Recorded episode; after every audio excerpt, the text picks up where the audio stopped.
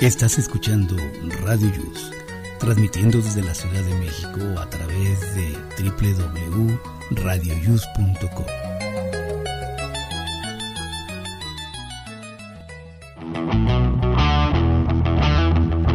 Hoy, en Aquí estamos, México. Sabes que eres mi niña berrinchuda. Cuando del capricho se pasa al berrinche, No, no hay duda. Lizzie nos explicará por qué es que actuamos así. Mañana te vuelvo a rogar. A mí me gustan panzones, esos que son barricones. De los que ¿Tienes pancita chelera? Cuidado, tu salud puede estar en riesgo. me gustan los tallas grandes. Vamos pa' tu casa. Hacemos pijamadas con caguamas, con caguamas. Después de la fiesta, ¿viene la resaca? Aquí te diremos cómo lidiar con ella. Una dama, ponme la mascarilla.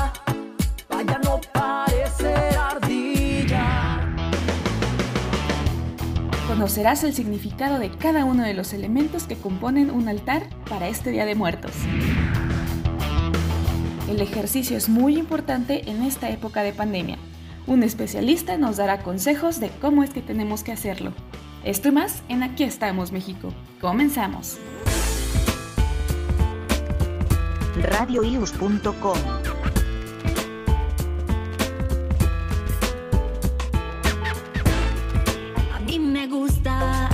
que devore la fritanga y que nunca se le olvide que. Muy buenos días a todos, ¿cómo están? Sal- saludándolos desde la Ciudad de México. Hoy es sábado 10 de octubre del año 2020 y estamos en el día 284, faltando por transcurrir únicamente 82 días. Buenos días, chicas. Buenos días, Miguel. Hola, buenos días, buenos días, chicas. Híjole, ahora sí hubo quórum. Ahora sí nos van a echar montón. y aparte, y aparte están bien animosas. Yo no sé, yo no sé, bueno, sí puedo saber. Que ya volví, ya volví. Eso, Chihuahua. Ahora sí está todo el harem. Muy contentos. Oigan, pues este, pues bueno, iniciamos este programa, el programa número 27 de Aquí estamos México. Iniciamos con mucha alegría y con mucha, este, esa musiquita como para la, la fritanga, ¿no? ¿Para ya desayunaron, niñas? Porque es- aparte son bien flojas, son bien flojas, ya vi. O sea, se acaban de levantar y así quieren salir en tele tan temprano, en video. Mi desayuno. No, ah, qué rico. Bueno, no, hay que desayunar temprano, recuerden. porque si no nos hace daño. Este, bueno, pues eh, decía yo que es el programa número 27. Iniciamos con mucho ánimo. Felicidades a quienes cumplen años o celebran su santo, los que lo celebran, como yo, ¿verdad? Que no me lo celebran, pero bueno. me llamo Octubre. No tienes nada. Mi nombre es Octubre. Oigan, y bueno, pues hablemos un poquito rápidamente de la pandemia. Eh, pues como siempre, ¿no? Buenas noticias, malas noticias. Está previendo abrir, que ahí lo entiendo por la parte económica, se prevé abrir casinos. Y pues bueno, creo que va a ser contraproducente, ¿no? Por la reunión de la gente. Y la euforia, todos los casinos Exactamente. se van a ir a jugar la vida. Exactamente. Seguro van a estar al tope.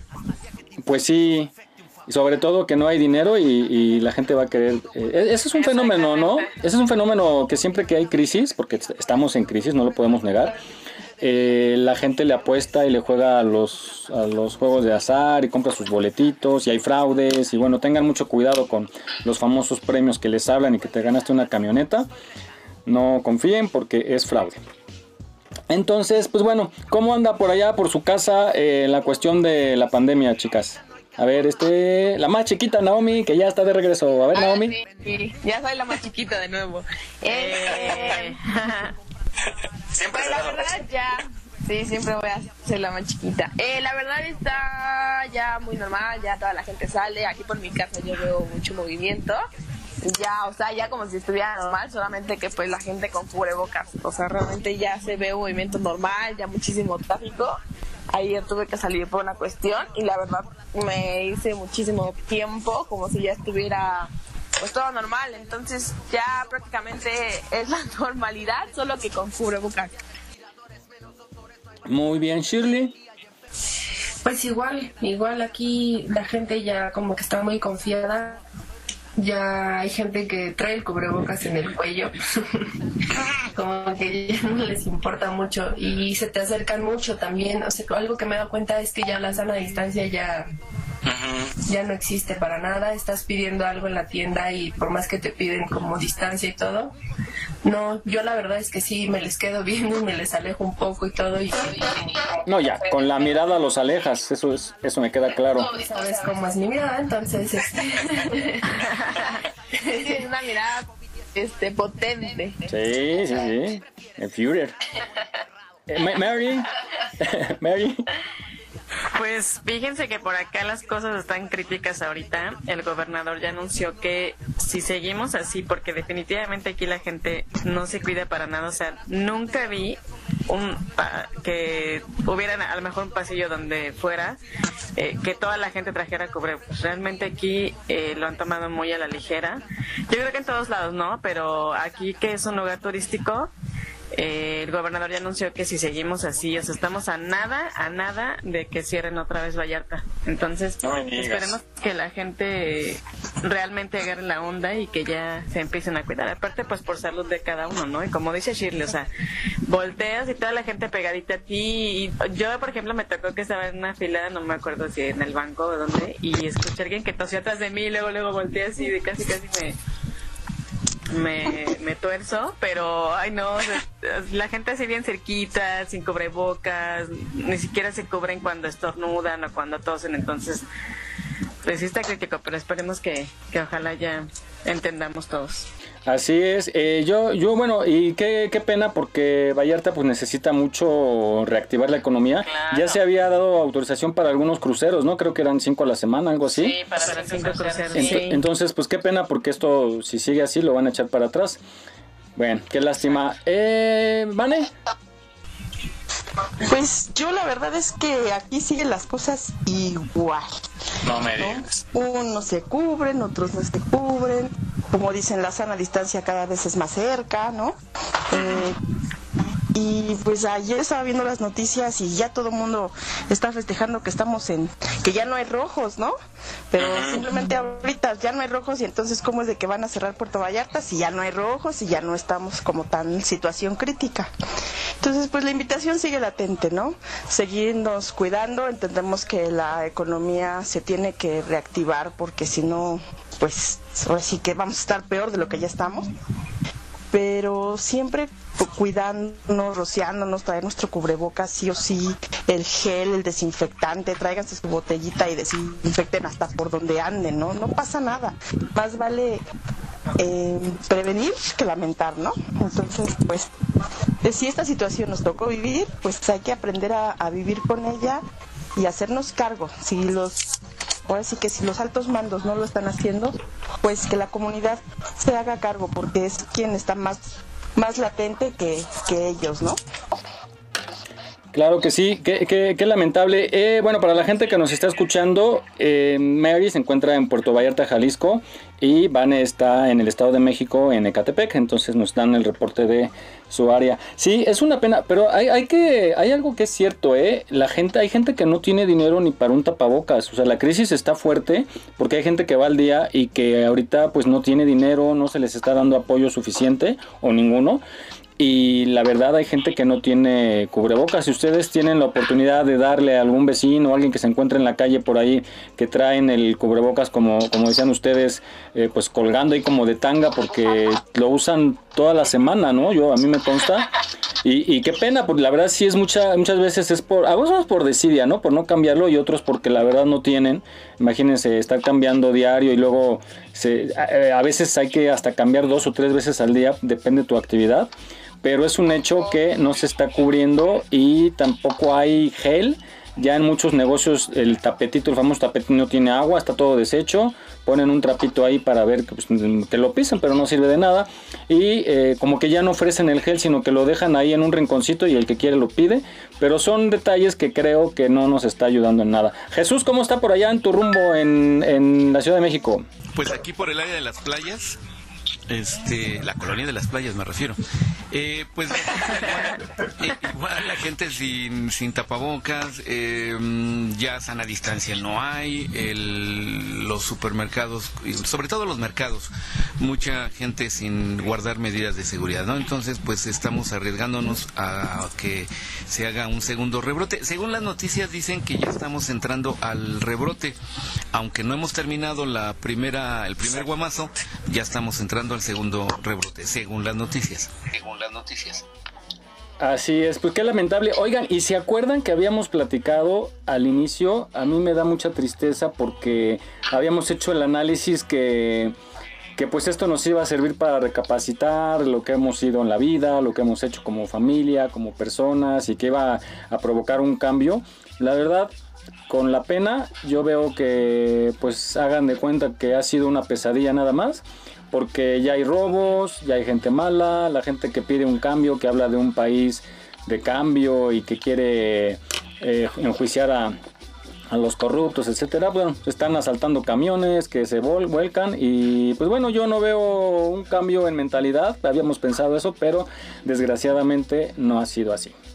Bueno, pues hasta aquí el cierre y vamos al tema de hoy. Quiero adelantar nada más, vamos a tener una, serie de especiales que nos hace nuestro compañero colaborador Miguel Galván sobre el Popocatépetl. La historia tiene unas cápsulas muy buenas, un serial de 6 seis, cápsulas. Hoy iniciamos con la primera. Van a estar muy buenas, así es que muy atentos para más al ratito. Y también les voy a presumir que anduve por ahí en la colonia Condesa dándome la vuelta y encontré un lugarcito donde venden cochinita pibil para los amantes de la cochinita. Deliciosa. Y unos, unas pizzas de brownies que, bueno, es muy, mucho dulce para mí, pero delicioso. ¿Brownies? Sí. Lo subí ahí a la página. Ah, no, en un ratito, bueno, subí el avance y en un ratito subimos el video. Entonces, pues bueno, muy pendientes. Vamos al tema de hoy. Chicas, vamos a hablar de los berrinches y el capricho. Más bien yo creo que sería primero el capricho, ¿no? No queremos, no queremos, no queremos, no queremos. Pues realmente, eh, bueno, sobre todo las mujeres son bien. Hay, como que. Ay, a ver, para. Otras mujeres, otras mujeres. bueno, cuando pasa del capricho al berrinche, ¿no? Y, y, tanto en niños o adultos también, y viejitos también somos berrinchudos. Entonces es una... también, también, el berrinche que quiere el juguete y hace el berrinche. ¿No les ha tocado en las fiestas cuando van hacia un salón y que llevan al niño? Por favor, no lleven a los niños pequeños cuando es fiesta de adultos, así cuando es una boda. Porque aparte es peligroso y cuando te toca al lado el niño berrinchudo y que la mamá ni siquiera le dice estate quieto, es desesperante. ¿A ustedes les ha tocado algún niño berrinchudo por ahí? Uy, sí. Sí, Eh, yo creo que a todos, ¿no? calle. ¿Quién sabe? No les hago caso. No, pero cuando lo tienes al lado en el transporte o en la fiesta o en una reunión y que no, lo peor es que no le digan nada, ¿no? Que tú así como que con ganas de que se voltee la mamá para darle un zape así de, niño, cállate, bajo los patas de ahí. Oye, en el cine, ¿no? En el cine también te está pegando en el... Y aparte cuando uno es niño, tiene la, eh, la, la voz de silbato, ¿no? De pito de, mamá, ¿y por qué yo? Mamá, ¿y por qué soy? Mamá, por-". ya. No, pero en el cine haciendo berrinche, imagínate. Ah, se arrastran, a pata y patalean. Sí, sí, sí. Cuando te estás probando ropa y ya afuera está el niño. Cosas de la vida real. No, yo, yo un día vi eso que ahorita que dijeron ahorita que se están probando ropa, eh, eh, fue la mamá con el niño y el niño metió la mamá al niño al probador. Y entonces el niño, pues obvio, por ser niño, se desesperó y abre la cortina así, este, cuando la mamá lo está probando. Y la Y señora Jesús así, feliz de la vida. No, claro, sí. Hay más modelos, señorito. Sí, y la señora gritó, no, le grita el niño, ya le vuelve a correr la cortina. Ya nos quedamos ahí, pero ya no. Y Jesús, ¿cómo no? bueno, pero lo lamentable es cuando vamos creciendo y nos encaprichamos por algo y hacemos berrinches y no lo conseguimos.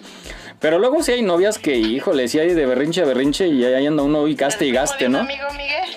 O sea, que ahora, sí, me dijo un amigo, ¿no? Que ahora quiero un carro. Ah, ahí está ya el carrito, hombre. Ay, ahora quiero. Miguel, no puede ser. Ya saben que soy muy espléndido. Bueno, vamos con nuestra compañera Lizzy. a que, a que nos platique sobre esta conducta cuando el capricho se vuelve berrinche. Si te conviene, Naomi. Conseguirás con berrinches, nada conseguirás. Nada conseguirás con berrinches, no. Excelente día a todos, un gusto estar nuevamente aquí con ustedes.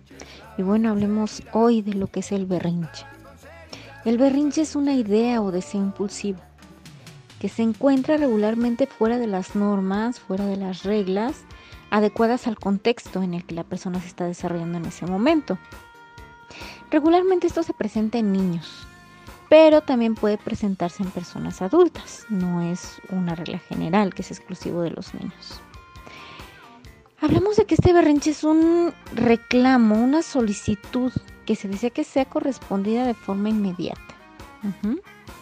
Es poco razonable, eh, además de que es de forma impulsiva. Al ser un antojo arbitrario, poco lógico, eh, la solicitud también se hace con una exigencia un tanto desmesurada.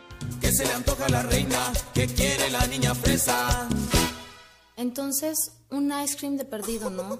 Ay, cómo me chocan esos lugares. Y al no haber respuesta inmediata, puede presentarse pues lo que es una rabieta. Es un mal hábito que se fortalece en cuanto los demás ceden a las exigencias. ¿De qué nos habla una persona berrinchuda? Pues de que no soporta renunciar a sus gustos y a su placer inmediatos. Que además de que se aferra a su realidad, no podemos tener mucha esperanza de que cambie de opinión, ya que no va a ceder ante lo que los otros proponen, porque el objetivo es cumplir su cometido. Si ese no es cumplido, va a estallar en furia. Soy caprichosa, de las que quieren las cosas. Porque pa' mí la espera es sospechosa. Que si me quiere, no tarde más de las nueve.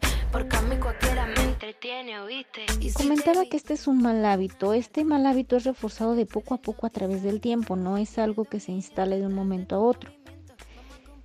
Se pueden visualizar que a través de este tiempo hubo errores en la educación, hubo un consentimiento frecuente, eh, se mantuvo la ley del mínimo esfuerzo, y anteriormente había hablado de esto, que es el hacer todo por la persona y que obtenga las recompensas de forma inmediata, a modo de que no se esfuerce tanto. También esa necesidad de tener todo con la facilidad que le permite el ambiente. No, no, no, con berrinches, no, no, no. No, no, no, nada te doy yo. Aquí podemos hablar de que no se marcaron límites, no fueron claros los mensajes de la educación y pues se permitió la manipulación. Ahora, ¿qué se puede hacer? Buscar ayuda profesional. Los profesionales te ayudarán a trabajar en áreas como la inteligencia emocional, el establecimiento de prioridades, trabajar las ideas centrales que subyacen al capricho, reconocer antojos racionales, tolerancia a la frustración. En los niños también algo que se tiene que manejar son las pautas de educación. Basta de berrinches que son. Mira que eso solo lo hacen los niños. El que el niño reconozca las reglas, las normas, haya un establecimiento claro de estas y se marquen límites. Sobre todo eso, no caer en el chantaje emocional. Y bueno, por mi parte sería todo. Un gusto estar nuevamente con ustedes. Les mando un cálido abrazo. Mi nombre es Lizeth Solano y estamos a sus órdenes en la página de Facebook Servicios Psicológicos y Acompañamiento Tanatológico o al número 56 16 32 21 53. Un gusto. tengo el control, yo muevo el hilo y más nada. Cada vez que tú me miras se me antoja. Aquí estamos, México. Esperamos tus comentarios a nuestro WhatsApp 56 294 1459. 56 294 1459. Continuamos. Hola, estamos de regreso. Adelante. Muy interesante eh, esto de los berrinches. De verdad sí es un poquito incómodo y una conducta pues molesta, ¿no? Pero eh, a veces los caprichos son buenos, ¿no? Que te encaprichas por un sueño, digamos, por un objetivo y hasta que lo logras, pues esos son como los caprichos buenos. Y de repente, pues sí, darte gusto con un caprichito que tengas, ¿no? Un dulcecito, un chocolate, no sé, un viajecito por ahí. ¿No? Creo que no, no es malo. Jesús que se dio gusto con la señora. Ah, pero nomás fue visual. Ay, Jesús. Ay, Querías más. Bueno, no, está bien. Ya quería mantenerle al hijo. Bueno, pues queremos invitar a la gente que nos escucha que nos marque, no, que nos escriba a nuestro WhatsApp 5612 94 14 59 5612 94 14 59 si quiere mandar felicitación a alguien que cumple años o a alguien que sí celebre su santo como muchos que celebramos pues que nos escriba para No les festejaron. y que no nos festejaron verdad pero acuérdense O sea, va a terminar el año, va, o sea, va a volverlo a cumplir y no nos va a perdonar. acuérdense del, del arcángel Miguel ¿eh? ¿Cuándo cumplen años? Ay, ¿quién preguntó lo de los años? Yo. Naomi. Ay, Naomi, pues ya está la lista ahí, faltaste tú, creo, de hecho. ¿No? Ah, ya. Ya habíamos hecho una lista, pero Ah, ay, qué bueno. Me sacaron de su lista. Soy la más joven. Bueno, pues hablando de cumpleaños, vamos a una cápsula muy interesante sobre este tema que Jesús nos la va a presentar porque él la descubrió. Todos hemos cantado y nos han cantado las mañanitas y esta canción tan, tan famosa, tan común y tan eh, infaltable en los festejos de cumpleaños, pues tiene un origen, ¿no? Y ahora vamos a saber de dónde es que viene este origen de las famosas mañanitas. Los cumpleaños, una fecha llena de regalos, amigos, diversión y risas. Hasta que llega el pastel y tu tía convoca a la familia a cantar las mañanitas. ¿Quién fue el responsable de generaciones de tortura? La creación se le atribuye a Manuel Ponce, músico y compositor de Zacatecas que en 1914, después de haber escrito La cucaracha, Cucaracha, la cucaracha. Cielito lindo y Estrellita, inauguró la canción de cumpleaños por excelencia. Las versiones más populares en México han sido interpretadas por Pedro Infante, Jorge Negrete e incluso Roger Waters.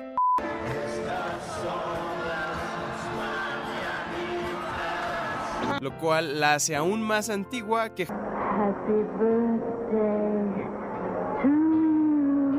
la versión estadounidense registrada en 1935 que se ha adaptado al francés, italiano, chino, alemán, ruso, etc. Gracias Manuel Ponce por cientos de años de incomodidad cumpleañera.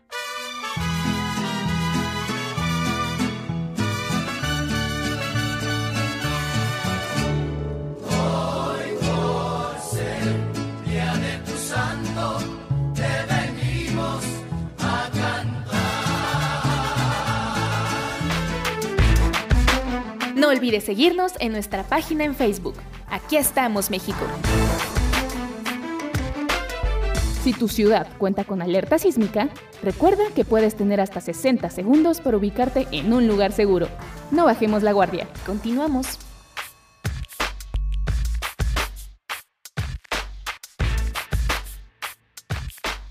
Interesante, ¿no? El, el, el a veces hacer cosas tan comunes a diario como cantar unas mañanitas o algo y en realidad no sabemos el origen de dónde vienen y por qué se hicieron. Y bueno, este programa pues tenemos la eh, inquietud de investigar para ustedes, para nuestro público, pues aquellos detalles de la vida que nos ayudan a conocer un poquito más de por qué somos como somos. Adelante. Pues ya sabes que nosotros todo lo que sea gratis le entramos. Entonces, como no nos cuestan las mañanitas, las cantamos. Y menos si trae rebanada de pastel incluida. Exacto, lo que tenga que ver con fiesta. Ahí estamos apuntados. Claro. Así es que si nos quieren invitar a sus fiestas, estamos Oye, sí, estaría bueno. Vamos a cubrir fiestas. Sí. para amenizar. ¿De quién abuelito viene próximamente decía- su cumpleaños? Pues yo querías mandar saludos, Mari. Sí, Y yo quiero mandar saludos a unas personas que siempre nos escuchan. Saludos a, a Jimmy, que está en Toluca, a Patti Midoki, que está en el DF, y a mi prima Vero, que también nos escucha desde allá. Muy bien, pues muchas gracias por escucharnos y muchas felicidades. Pero, ah, no, son saludos, ¿verdad? Perdón, perdón. Bueno, también felicidades porque suertudos ah, por escucharnos. no es Saludos de parte de todos. Un abrazo y gracias y recomiéndenos. también. Saludos. No, mi pregunta. ¿Qué? ¿Que quién, quién, ¿De quién es el próximo cumpleaños que se acerca? Ah, mío ya pasó en marzo. Mary, de pasar. En octubre. En ¿De ahí quién- septiembre. quién hay de octubre? Nadie. Noviembre. No, yo no. Noviembre. Nadie. No, yo tampoco. Diciembre. Pues yo. Ah, con razón, Jesús viene apuntado. Yo sí le- les voy a acordar, les voy a acordar una, una semana antes, dentro de ocho días, eh, mi cumpleaños, para que no se les vaya.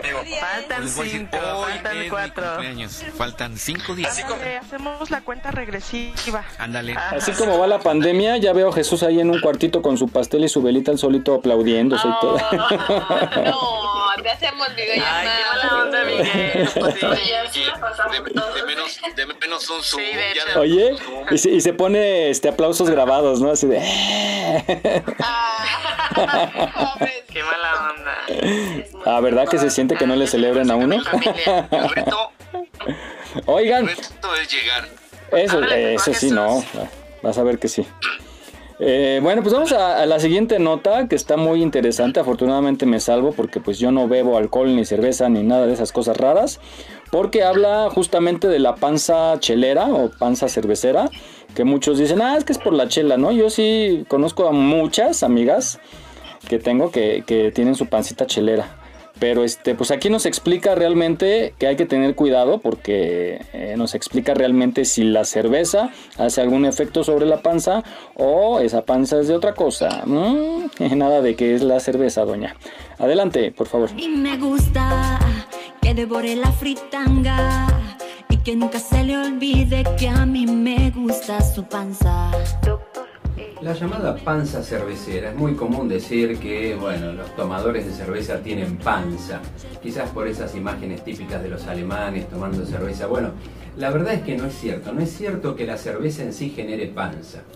Lo que sucede es que la cerveza de hecho tiene calorías, tiene alcohol que tiene calorías, tiene levaduras, tiene calorías en sí como otras bebidas, como otros alimentos.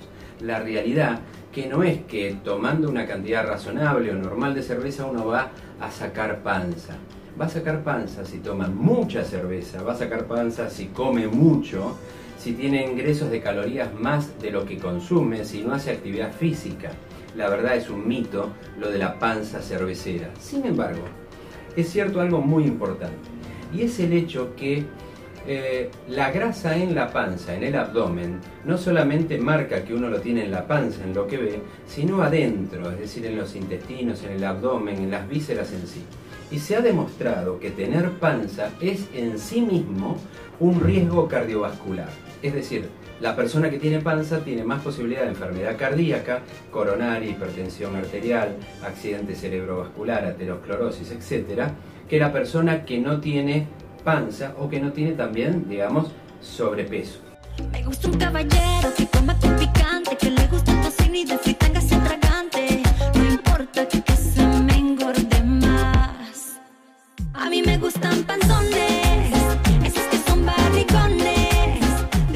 Tal es así que hoy sabemos perfectamente que una persona de peso normal, vamos a hacerlo así, dividir hombres y mujeres.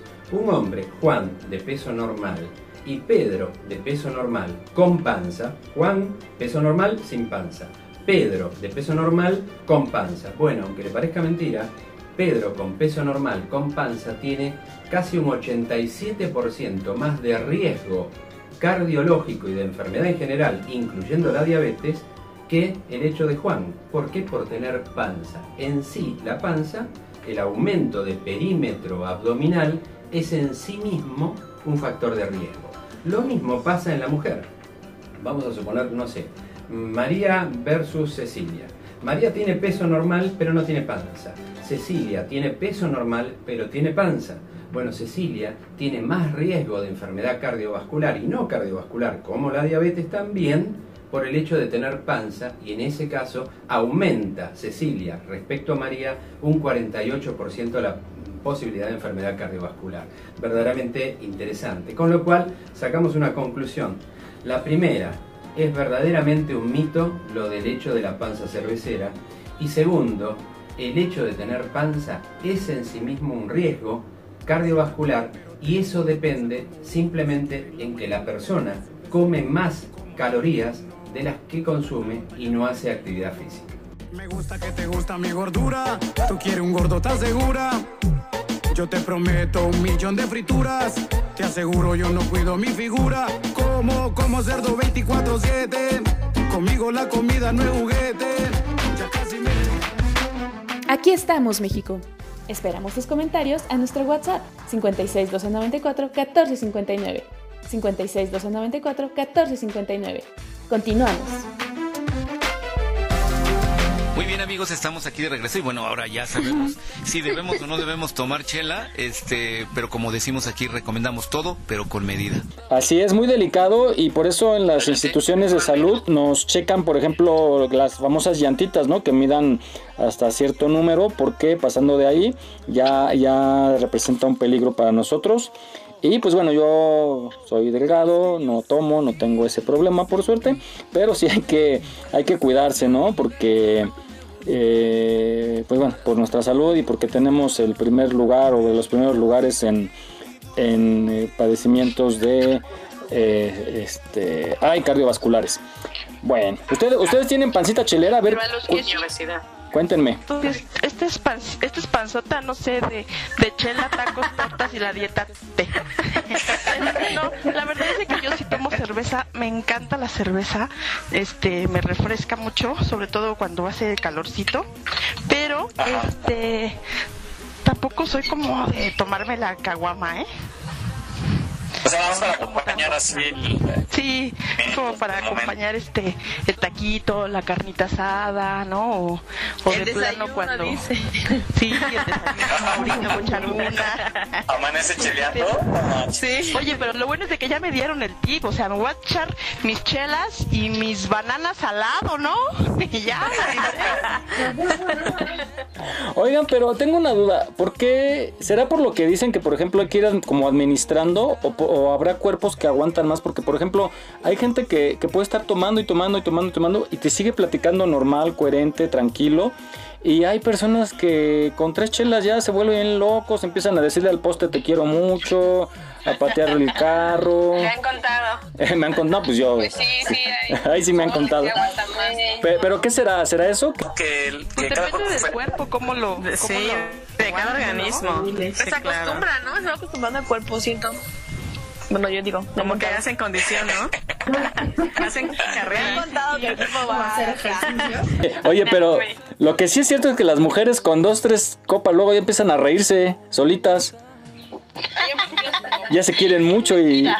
¿Cómo no? Y luego ya me voy porque estoy bien loca y estoy bien no sé qué y risa y risa. No, pues no sabemos con quiénes te Ah, juntas. mi Pues unas fiestas que me invitan luego, entonces pues, no hay puras casadas. No, no, no tengo ni idea de lo que hablas. Puras casadas con pulserita fosforescente. A mí me da sueño. Ay. No, no. ¿Qué A mí casi no me gusta, solamente preparada. Oye, Shirley, ¿cuántas te tomas? ¿Cuántas te tomas así en una reunión? No, pues como tres por mucho, porque me da sueño, justamente. Oigan, ¿y qué diferencia hay entre la famosa clara, oscura y eso? Que no sé, yo no sé. Ah, yo tampoco sé. Yo tampoco le sé porque no, no me gusta mucho. Digo, independientemente del color, ¿verdad? Pero me imagino que una es de sabor más dulce o... Pues el sabor, Ah, el ¿no? sabor, es sí. un poco más amargo pero que la la oscura es oscura, la más verdad no amarga. sé, pero La oscura es más amarga. No, ¿Y causan el, eh, ¿Causan el mismo efecto? Sí, yo eso creo sí, que sí. sí. Hay que invitar a la gente a que participe, a los que sepan. Sí, debería Ah, ser sí. una pregunta. Ay, si yo sé que estoy en un grupo de conocedoras. ¿eh? No, yo Bueno, yo pero- que están La preparadas. amarga tiene, sí, la amarga es un poco más, es más fuerte, ¿no? Se La supone negra, que tiene La oscura. ajá, la oscura, la oscura.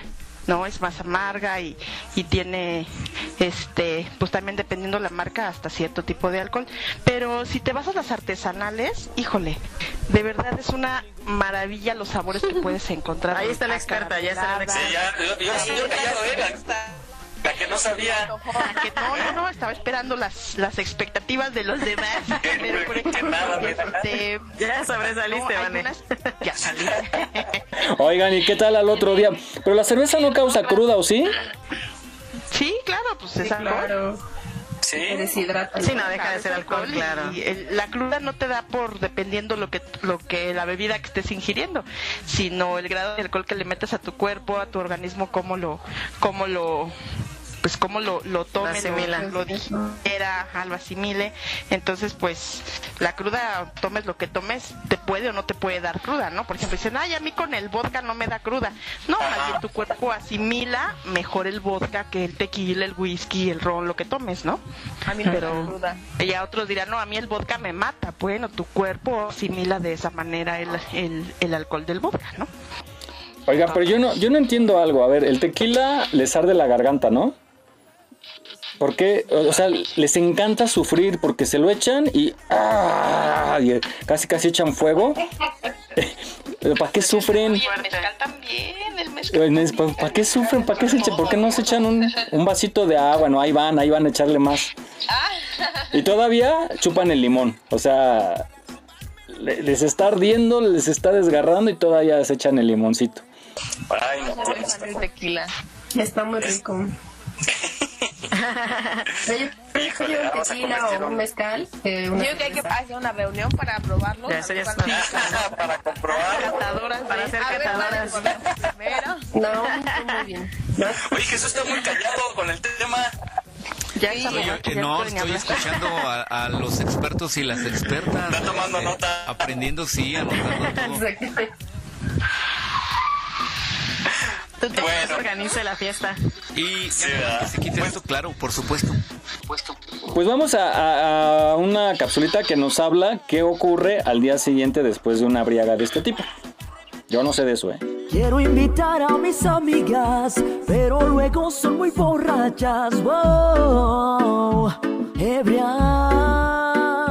La gran mayoría de las personas que han sido víctimas de una buena fiesta y se han pasado de copas, lo más seguro es que al día siguiente amanezcan con un malestar general, que puede incluir dolor de cabeza, náuseas, sensibilidad a la luz y debilidad muscular.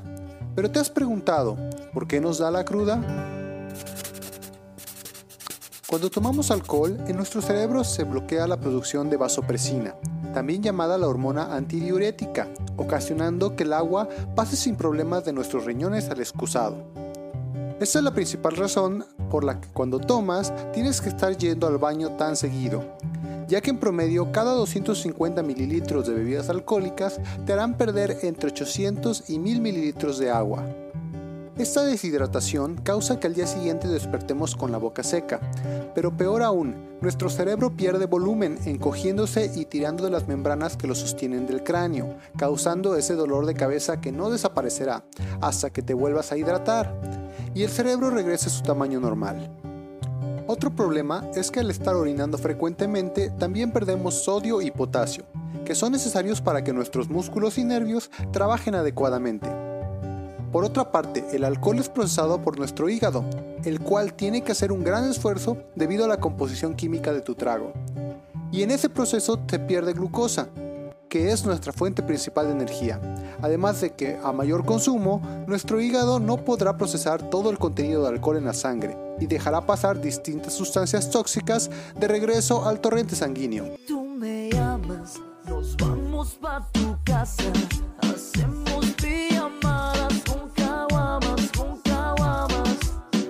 Y si eres de los que siempre dice que el refresco es lo que te da cruda, pues no estás tan equivocado, ya que las bebidas carbonatadas como la cerveza y los refrescos facilitan la absorción del alcohol. Otro punto importante es que el alcohol oscuro, como el vino tinto, es más difícil de procesar en el hígado, por lo tanto causa más problemas al día siguiente. Y entonces, ¿existe una forma de no tener cruda? Bueno, suponiendo que si preguntas esto es porque no vas a dejar de tomar, lo primero que debes hacer es medir tus bebidas en cantidad y en tiempo entre ellas. Recuerda que lo importante es darle tiempo a tu hígado para que procese el alcohol que tienes en la sangre. Nunca tomar con el estómago vacío, Comer carbohidratos y grasas antes o junto con tu bebida ayudará a que la absorción del alcohol sea más lenta. Y finalmente, tomar agua entre las bebidas para compensar lo que estás perdiendo en la orina. Ahora que si ya amaneció y quieres saber el mejor remedio, pues entérate que tomar más tal vez disminuya los síntomas por un rato, pero al final tu malestar será inevitable. Comer un desayuno picante o tomar café cargado tampoco ayudará. El café también es diurético, por lo que no permitirá que te rehidrates rápidamente. Y la comida picante puede irritar más tu estómago, que ya debe estar sufriendo por los estragos del alcohol.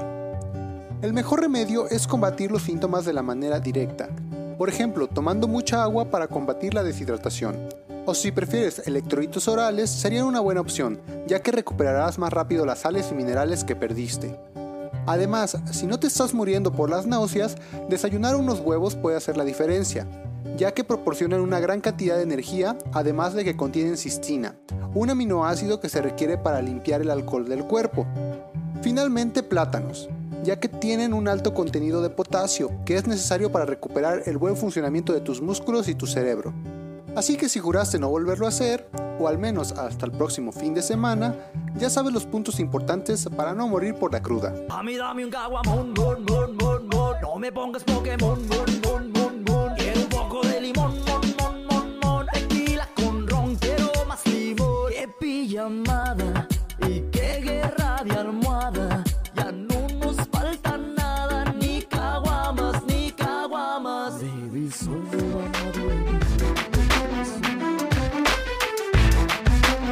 No olvides seguirnos en nuestra página en Facebook.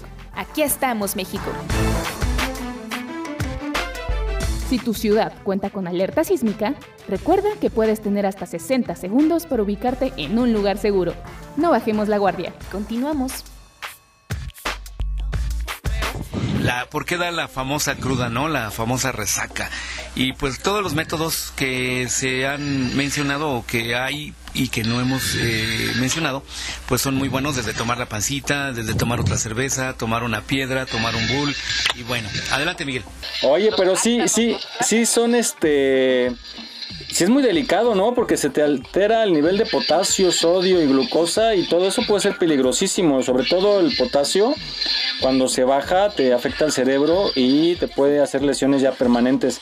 Entonces, pues, pues ahora sí que yo no sé cómo se pueda resolver ese problema porque no lo he vivido, pero pues traten de llevársela tranquila para que no les afecte porque el tiempo se cobra la factura, ¿eh? Más adelante se cobra la factura y se van a arrepentir. Pecadores, dijera la Mari. Oye, como que la canción de Me gustan mayores le queda a todo, ¿no? Algo. Me gustan caguamones, me gustan panzones, me gustan no sé qué. Que si tiene hambre en la noche, coma con mucha alegría. Me gusta un caballero que coma con picante, que le gusta el tocino y de fritanga se tragante. No importa que se me engorde más. A mí me gustan panzones, Me la pasé grave y grave, varios temas. Bueno, pues ya va. Ya vamos a la parte cultural, ya no se burlen, ya vamos. Suerte, la- suerte con la resaca a todos. va- Vamos a la parte seria. Con su banana de plátano. Ahí su racimo de plátano. Su barbacoa, su pancita. Oigan, ¿qué, qué comieron ahí? ¿Chocolate o qué vienen bien destatadas hoy? Sí, ¿verdad, Miguel? Están, están muy animadas hoy, hoy especialmente, pero más animadas que otros. Muy animadas. Es que mira, como sabíamos que tenía ¿no? que ver con la cruda, nos tuvimos que poner en tono desde ahí. Para darnos gusto. Todo lo Vale, bien hacemos por el público, porque así ya le sabemos de viva voz la verdad de las cosas y no andamos con mentiras. Hasta me digo que sí deberían, deberían tomar el programa a ver qué tal. Chistoso, ¿no? Para que se cuenten más. No lo para sé. Que fluya más la conversación. Yo creo que las vamos a tener que turnar, ¿eh? De dos en dos, dos un sábado, dos el otro, Yo porque creo que a Miguel sí le hace falta, la verdad. ¿eh? Yo creo que a Miguel le hace falta. Oye, ¿cómo seré? Yo propongo a Miguel. ¿Cómo seré borracho? Imagínense. ¿Ustedes cómo son? A ver, cuando ya andan hasta las Mientras no chanclas. seas mala copa, está bien. Ay, no, yo odio los malacopa, híjole, no, no, no. ¿Cómo son borrachos ustedes? A ver, ya. Nunca faltan. Acabo ahorita que nadie nos oye.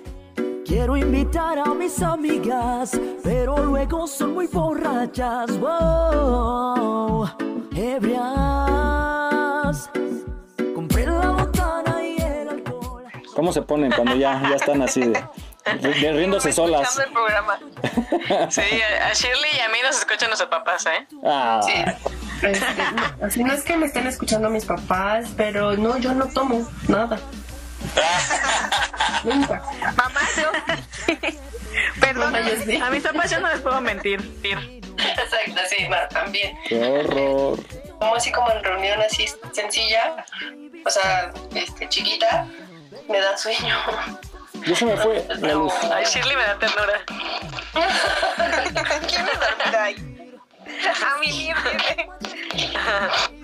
Bueno, ¿me escuchan? Pero la verdad es que Sí, te escuchamos. Ah, es que se fue la Dormimos, ¿no? corriente aquí, ya. Son risueñas, yo creo.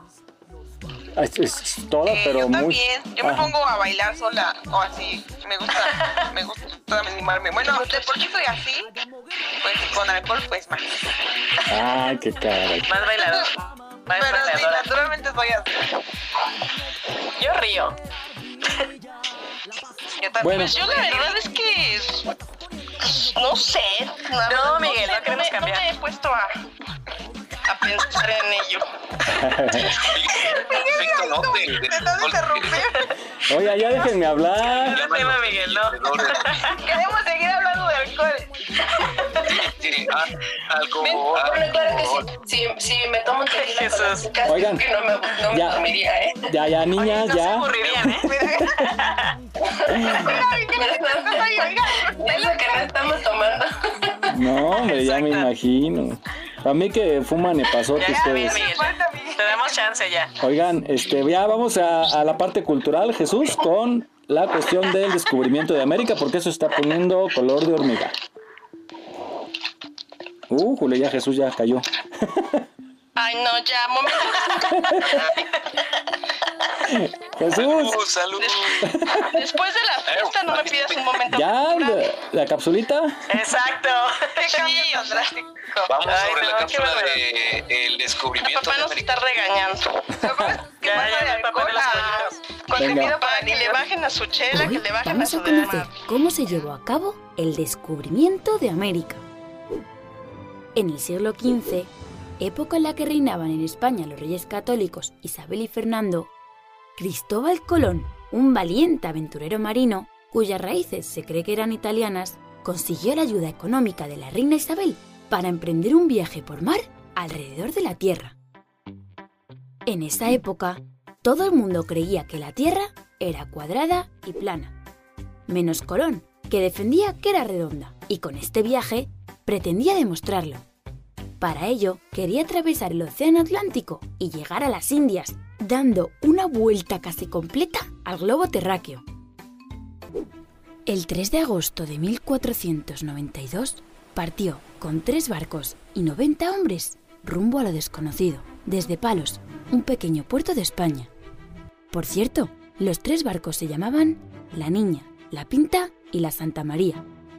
Primero fueron a las Islas Canarias, donde arreglaron y llenaron los barcos de víveres, es decir, alimentos y agua.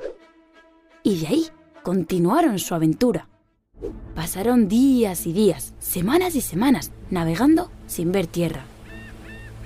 Y después de casi un mes de travesía, con una tripulación desesperada y cansada que ya había intentado amotinarse en más de una ocasión, un marinero llamado Rodrigo de Triana gritó, ¡Tierra a la vista! A partir de ese momento, el mundo cambió.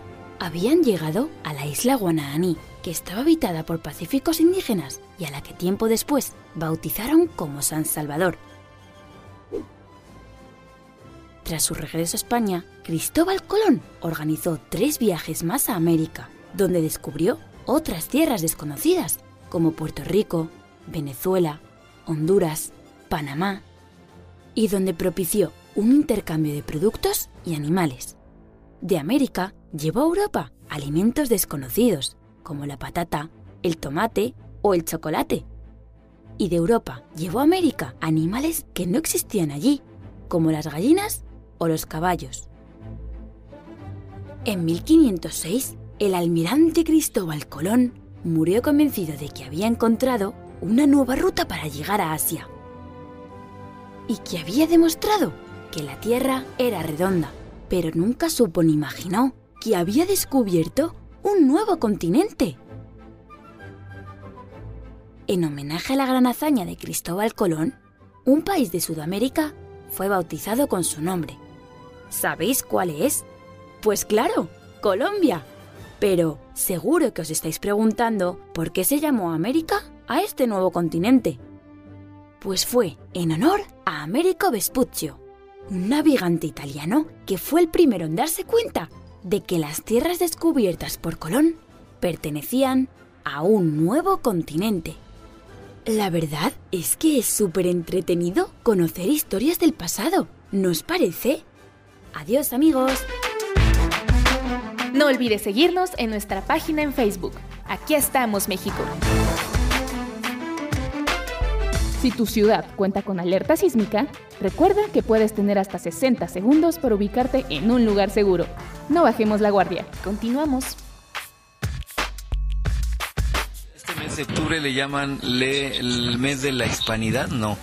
Le, le- le- día del mes de la raza, por el 12 de octubre de 1492, que llegó Cristóbal Colón en su- con sus tres. Adelante. Tres carabelas. Adelante. Oye, pero esta, esta versión estuvo muy light, ¿eh? Porque por ahí yo hace po- poquito publicaron algo de las atrocidades que hubo mientras se, se colonizaba.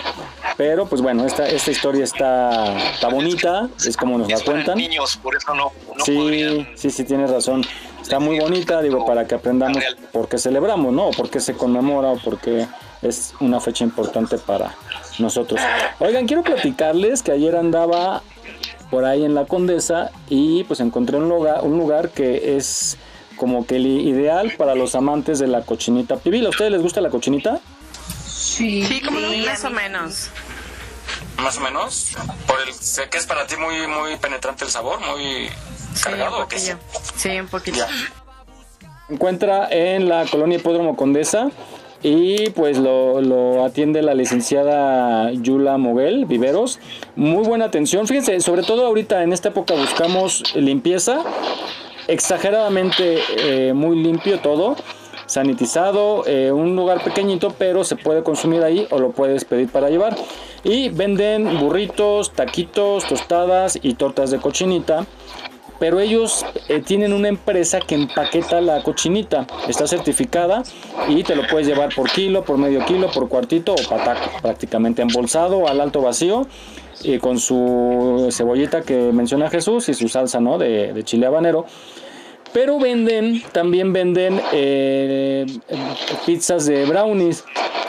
Venden unos postrecitos y café, chocolate, lo hacen de manera artesanal, todo preparado al momento. Pueden checarlo a partir de ahorita en nuestra página de Facebook. Aquí estamos México. Visité ese lugar, grabé un poquito y lo acabo de subir para que lo puedan consultar ahí. Saludos a nuestra amiga Rosy Pastén también que nos está escuchando, a toda su familia que nos está escuchando, a sus amigas, toda la, banda de por allá. Saludos. Muchísimas gracias. Saludos. Pues bueno, este lugar eh, está, se encuentra en Citlaltépetl, número 58, en la colonia Hipódromo Condesa. Repito, Citlaltépetl. 58. Chéquense la página, nuestra página, aquí estamos México en Facebook, ahí vienen todos los datos en el video que acabamos de subir, para que se den una vueltecita, si quieren llevar a su Cerro de la familia. Estrella, ¿verdad? No, no, no, Hipódromo Condesa. No, pero en la calle Cerro de la Estrella. Ah, Citlaltépetl, sí. Sí, correcto. Eh, eh, bueno, pues ya. Que vaya mucha gente. Cerrando eso, sí, no está muy rico, de verdad, sobre todo la cochinita. Y, a- y aparte el precio es muy accesible, ¿eh? La verdad para esta época está muy accesible, el lugar muy cómodo y la atención de primera. Así es que muchísimas gracias Quiero porque esa nos pizza de atendieron. brownie. Pues ya se acabó. me dieron te va a hacer berrinche, Miguel. Llévale su pizza, te Me va a hacer berrinche. me dieron para ustedes, pero les dije, "No, están bien lejos." Entonces, pero yo yo les aviso. Ay, mala onda. Ahí cuando quieran pasar. Te comiste nuestro pedacito. Está bien. Seguimos con información cultural, información que nos da mucho conocimiento y pues esta la eh, descubriste tú Jesús, adelante sobre el altar de muertos. a manera de un poquito sarcasmo mexicano, pues ahora dicen que, que México en todo, todos los días es Día de Muertos. Antes lo decían por la cuestión del narcotráfico y los eh, mm, ejecuciones de la delincuencia organizada. Y luego se vino a reforzar esto por la situación de lamentablemente de la pandemia, ¿no? Y entonces siguieron comentando que en México todos los días son Día de Muertos, pero realmente el Día de Muertos se celebra en el mes de noviembre y es una costumbre pues muy antigua desde nuestros antepasados antes de, de que llegaran los españoles. Y bueno, todavía sigue celebrándose esa costumbre. Salió una película muy muy padre, la película de Disney de Coco en donde retoma un poquito o en gran parte nuestras culturas eh, ancestrales. Y bueno, vamos a hablar de esto, de esta cultura mexicana que es, es el Día de Muertos.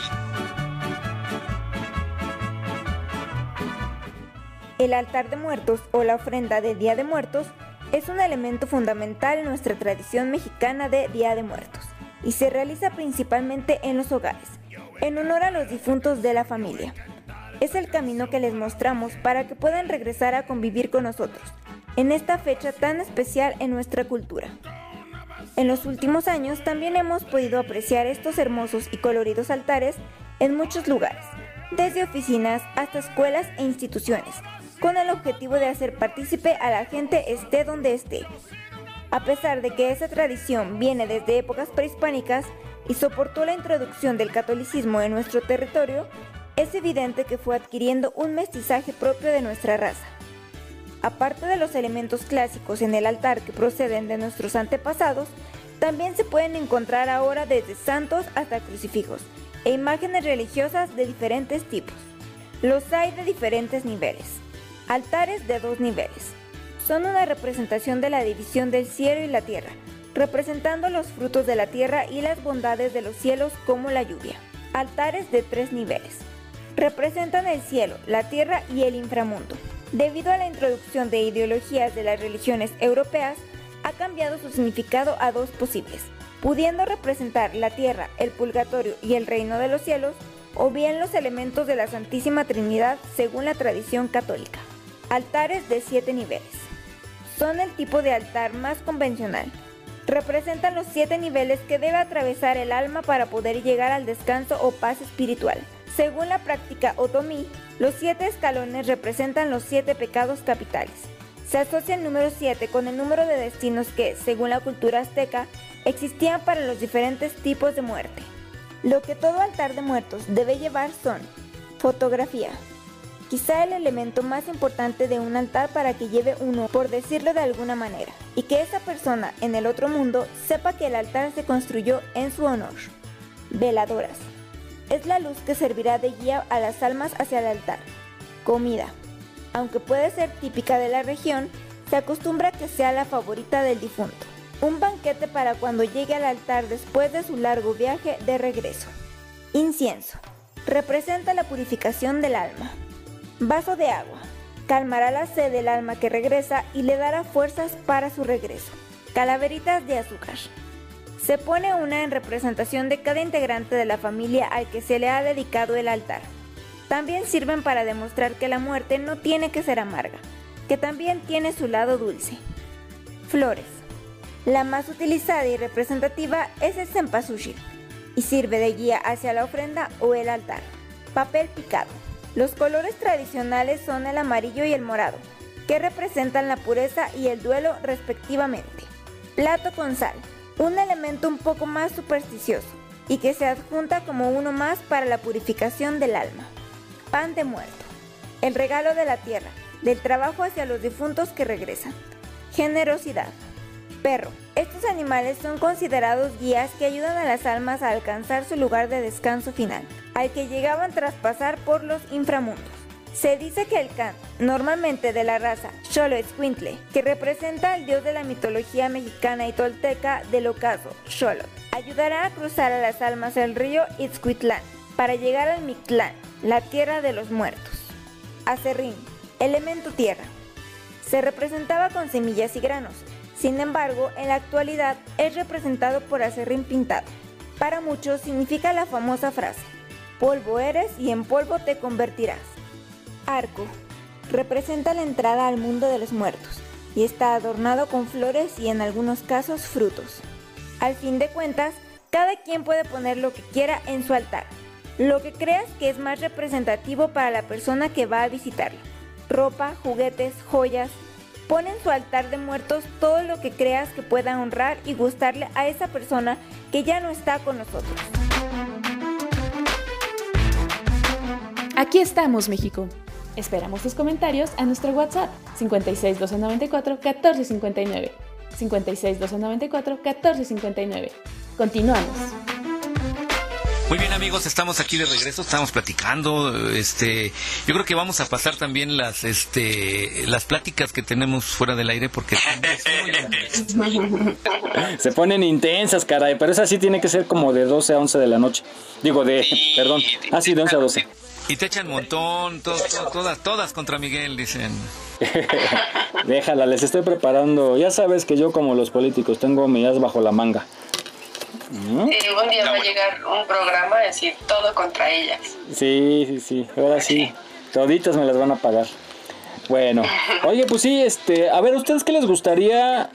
A lo mejor soy medio tétrico, pero ya cuando les hagan, ya mu- muchísimo después, ya que ya estén en- pasando el túnel allá arriba, que, que les dejen de ofrenda, que les pongan en su ofrenda. Pozole. Tamales. Yo mi mole de olla. ¿Tú, Jesús? Ay, Sus libros. este, no, no, no, no, no, de comer, de comer. Dicen que no hay amor más Ah, no, sincero de que el amor a la comida. Eh, pues yo creo que este mm, la pancita me gusta, la barbacoa, barbacoa, barbacoa. Ah, sí. Híjole. Ya despertaste el A apetito. mí unos ocho chiles rellenos, por favor, ¿eh? ¿De queso o de atún? ¿O de picadillo? De queso, de queso. Muy bien. Shirley. Pozole. Ah, ¿tuviste la del pozole? Mira, la Miss. Qué. ¿Quién habla de comida? ¿Quién habla de pozole? ¿Dónde? dónde? Ah, Mary, aquí está la Mary. ¿Tú, Mary? ¿Qué? Que no escuché. Voy llegando. Ah, ah, Solo escuché que hablan de comida. Sí, ¿qué, ¿qué te gustaría que te pongan en tu ofrenda ya cuando no estés aquí? Ah, híjole. Pues de todo. Cocodrilo relleno. Un Ay, buffet, no. Que te pongan un buffet. Sí, exacto. Así soy feliz con un buffet. Más bien que, que lleven tu foto, que lleven tu foto y la pongan en un buffet. Ándale. Oye, Mary, y una, y una favor. cervecita, ¿no? ¿Una? Esta no es de una, ¿eh? Sí, pero preparada. Ándale. Por favor. Te digo, quién sabe a dónde pasan antes de salir al aire ustedes, de veras. Pues vamos a dar inicio a esta serie de seis cápsulas que nos ha preparado nuestro colaborador Miguel Ángel Galván sobre los volcanes, el misterio de los temidos volcanes, porque tiene información muy interesante, ¿eh? muy muy interesante. Esta es la primera entrega de seis que nos envía. Vamos a escucharla con atención. Señora, háblele a sus niños porque tiene información de verdad muy importante que no habíamos escuchado ni siquiera en los noticieros ni en los documentales. Adelante, vamos a escucharla. Hola, soy Miguel Ángel Galván. Como les prometí, hoy iniciamos una serie de varios capítulos. Hablaremos del volcán Popocatépetl, cerro que humea del náhuatl Popoca, humo, y Tepetl, cerro, y conoceremos datos que la mayoría desconocen. Quédense, será interesante. Comencemos por saber dónde está esta montaña, mágica para muchos, peligrosa para los geólogos y salvadora de la humanidad para los esotéricos, e incluso base de extraterrestres para los ufólogos. Así de versátil es nuestro querido Don Goyo. También sabremos por qué le llaman así. El Popocatépetl está situado al sudeste de la Ciudad de México. Es el segundo volcán más alto de América del Norte. Con 5.426 metros sobre el nivel del mar, el volcán ha erupcionado desde los tiempos precolombinos y su actividad está registrada por la cultura azteca. Los aztecas también le dieron su nombre que significa, como ya les mencioné, montaña humeante o cerro que humea, más fiel de la traducción del náhuatl. Conozcamos su geología. El Popocatépetl es un estratovolcán. formado con el tiempo por capas de lava viscosa y otros materiales piroclásticos. Los estratovolcanes tienen lados empinados y una forma clásica de cono. En la cara noreste del Popocatépetl, una cresta afilada, conocida como Ventorrillo, es la cima del volcán extinto y erosionado Nexpayantla, que significa paredes de ceniza, y muestra las capas estratificadas de la estructura y que fue, hace miles de años, el cráter principal que se destruyó por una erupción de tipo estromboliana, explosiva, creando una gran cañada digna de ser recorrida por los montañistas más avesados y que dominen muy bien la técnica de rappel. ¿Y qué hay sobre su mitología? En la mitología azteca se puede conocer una historia de amor y tragedia inmortalizada en un poema del poeta Santos Chocano que se las relataré en el siguiente capítulo. No se lo pierdan. ¿Cuándo fue el primer ascenso del primer europeo? De acuerdo con la historia, se cree que el explorador español Diego de Ordaz fue el primer europeo que escaló el volcán en 1519, aunque es imposible probarlo. Personalmente, dadas las evidencias, creo que no. Francisco Montaño realizó el viaje en 1522 cuando sus hombres lo bajaron hacia el cráter a una profundidad de entre 120 y 150 metros. El siguiente ascenso registrado no ocurrió hasta 1827 y equipos mexicanos de expedición geológica pasaron dos días en la cumbre. Era el año de 1895. Hasta aquí mi relato en esta primera entrega. Nos oímos el próximo sábado. Yo soy Miguel Ángel Galván. Los espero.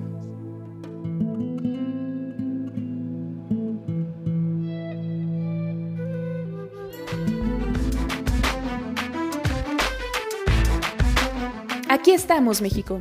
Esperamos tus comentarios a nuestro WhatsApp 56 294 1459. 56 294 1459. Continuamos.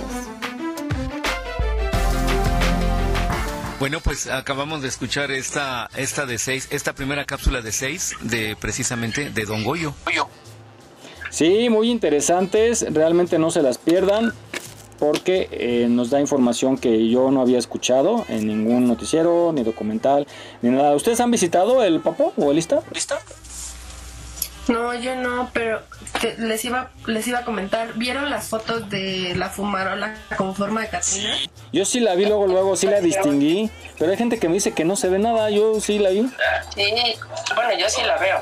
Ajá. Sí se ve mucho. No, pues ya con tres chelas, pues hasta ves al mismísimo Papa, ¿verdad? Pero- Cerrando los ojitos y con mucha imaginación. no, sí, yo sí la vi muy clarita. A la Dije, no, ahorita no, no, ahorita no, ahorita no pasa. Pero sí, este, muy impresionante. Bueno, Esas cosas raras del 2020. sí, pues ¿qué más nos falta? Ya nada más nos faltan los extraterrestres. Ya, todo nos pasó, Ya ¿no? ¿no? Y vamos a hacer una consulta para que muevan los sismos a septiembre, ya la libramos lo que queda de este año, ¿no? Oigan, pues vamos a, eh, a las frases de mi abuelita. Y esta frase, pues sí, yo creo que todos ustedes la han escuchado, la de chitón, ¿no? Que usted chitón, ¿no? Pero pues no sa- sabemos que es, usted no diga nada, acá entre nos, no diga nada. Pero no sabemos el origen. Vamos con nuestros amigos de Dicen que Dicen, que nos traen esta frase de chitón.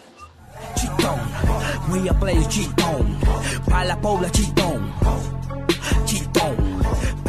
Chitón. Es una expresión que luego utilizamos mucho para llamar la atención de alguien, para pedir silencio, pero ¿cuántas veces sabemos de dónde viene? De hecho, la historia de esta expresión es un encadenamiento de, palabras que tienen mucho tiempo atrás. Viene de un juego español que se llama Chita, que se juega lanzando tejos contra un eh, poste de donde se van acumulando monedas y quien logra tirar las monedas se va quedando con él. Obviamente era un juego de azar y por tanto estaba muy limitado, así que eh, generalmente las personas lo jugaban de manera muy discreta, en silencio, Y generalmente cuando algo se hacía en silencio, cuando algo se hacía discreto, se decía que se decía a la chita callando. De ahí se fue convirtiendo en chitón, que fue como pasó a México.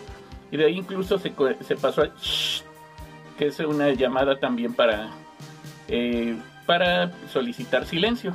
Todo esto es entre nos, nada más tu chitón. Chilanga Army, regreso batallón.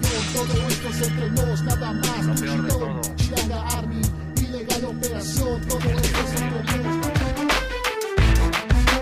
No olvides seguirnos en nuestra página en Facebook. Aquí estamos, México. Si tu ciudad cuenta con alerta sísmica, recuerda que puedes tener hasta 60 segundos para ubicarte en un lugar seguro. No bajemos la guardia. Continuamos. Muy bien, pues chitón, chitón. Oye, que estas, estas, estas capsulitas, ¿cómo nos ilustran de veras? Nos enseñan muchísimo. Hay algunas que, frases que, que no conocemos, pero pues bueno, esta, esta todo mundo la hemos escuchado, ¿no? Pues que como ya nos dijeron chitón, ya no hablamos nosotros. Ah, no, no, no. Acuérdate que ya estamos en la cruda porque nos regañó papá Miguel. Sí. Es que de veras. don- Es el regañón. Ya me las imagino en reunión cómo han de ser. Bueno, a ti ya te conozco, Mary. A ti ya te conozco y acabo de, de- de recuperar un video de esa fiestecita trágica donde me jugué la vida. Mándamelo a ver si es cierto. No, sí, sí es cierto. Donde te jugaste la vida. ¿Sí? Y viene, y viene tu, tu, tu señora casada. Sale nomás el medio cabello, medio cachete. Y tu mano, ¿no? Alrededor del, del cabello. Exactamente, no, es la de, bueno, ya. Eh, pues muy interesante estas cápsulas de nuestros amigos de Dicen que La del Dicen. marido. Oigan, pues a la gente que nos está escuchando queremos eh, hablar un poquito de la estación por la que nos están escuchando, que es Radio Use. Esta estación, pues bueno, no es cualquier estación porque tiene muchísimos programas entre semana, tiene música ambiental, tiene música de todos los ritmos. Yo hace ratito como a las 7 me conecté y pues de mi, de mi época ahí, Pueblo Funky y todas las mis rolas ochenteras creo, o setenteras, ¿no? Pueblo Funky, ¿de, de qué año es este Jesús? Eh, ochentero, 80, ochentero. ¿verdad? Pues bueno, Jesús es el director general de la estación y pues platícanos un poquito qué programas tienen, qué podemos encontrar en www.radiouse.com, Jesús. Eh, tenemos programas de muchos, muchos eh, diversos eh, tipos. Tenemos científicos, jurídicos, médicos, eh, de cultura. Hay un programa, bueno, todos los programas son buenos, obviamente, pero hay uno de finanzas que se llama Tu Libertad Financiera los martes a las 8 de la noche. Y luego tenemos otro de seguridad. Seguridad Total, que es el día martes también a las 5 de la tarde. Luego viene un programa cultural que se llama Los Navenautas. Eh, otro, por ejemplo, tenemos eh, un programa muy bueno que es de la Asociación de Magistrados y Jueces de Distrito del Poder Judicial de la Federación, que es los días miércoles a las 5 de la tarde. Y, bueno, les invitamos a que entren en la página de Facebook, eh, y que además transmitimos a otras dos plataformas como es Selva Producciones y el canal de Balancán, que salen en emisión simultánea hacia todo México y hacia el mundo. radioius.com. Estás escuchando Radio Yus, transmitiendo desde la Ciudad de México a través de www.radioyus.com.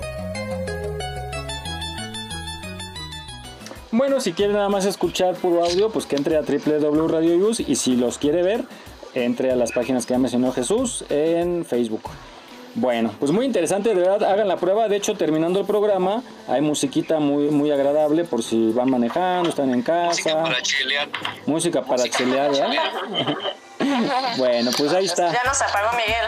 Oh, sí, no, ahorita yo, yo invito a la segunda ronda para que se prendan.